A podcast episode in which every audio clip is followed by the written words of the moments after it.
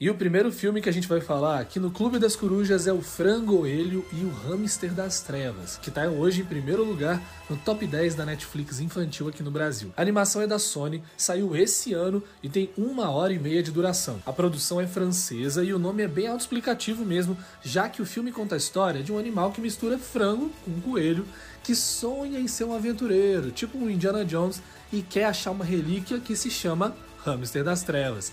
A classificação indicativa do filme é livre e alguns temas sociais que ele aborda são preconceito, bullying, aceitação e relação pai e filho. Talvez as crianças com mais de 6 ou 7 anos aproveitem mais por entender melhor a história, né? Tem aquele humor mais pesado, voltado para os adultos também ali embutido, mas as piadas pareceram bem leves pra gente. E aí, vocês já viram o Frangoelho? Concordam com a gente? Conta aqui nos comentários e não esquece de deixar sua sugestão de assunto pro próximo vídeo também, beleza? Valeu, tchau!